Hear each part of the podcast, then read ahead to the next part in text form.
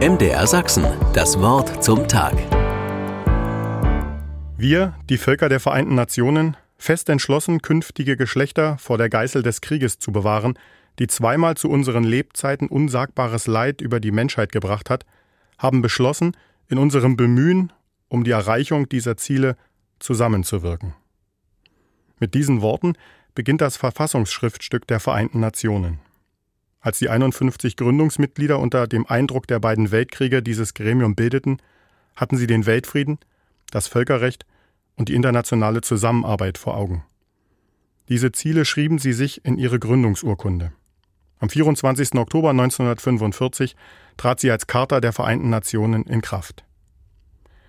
Heute gedenken wir dieser Initiative, die vor 77 Jahren der Welt den Weg des Friedens auf die Fahne schrieb. Als Mitteleuropäer schien es klar, trotz kleiner und größerer kriegerischer Auseinandersetzungen und schwieriger Beziehungen zwischen den Nationen, die Hauptzielrichtung ist ein friedliches Miteinander. Darin liegt die Zukunft bis zum Februar dieses Jahres.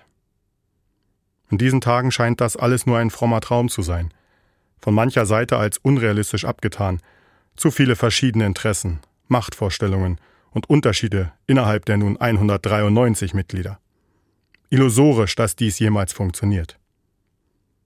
Dabei ist dieser Traum wahrscheinlich schon so alt wie die Menschheit und die Konflikte untereinander. Jesus geht sogar noch einen Schritt weiter, er verspricht die Erfüllung dieses Traumes.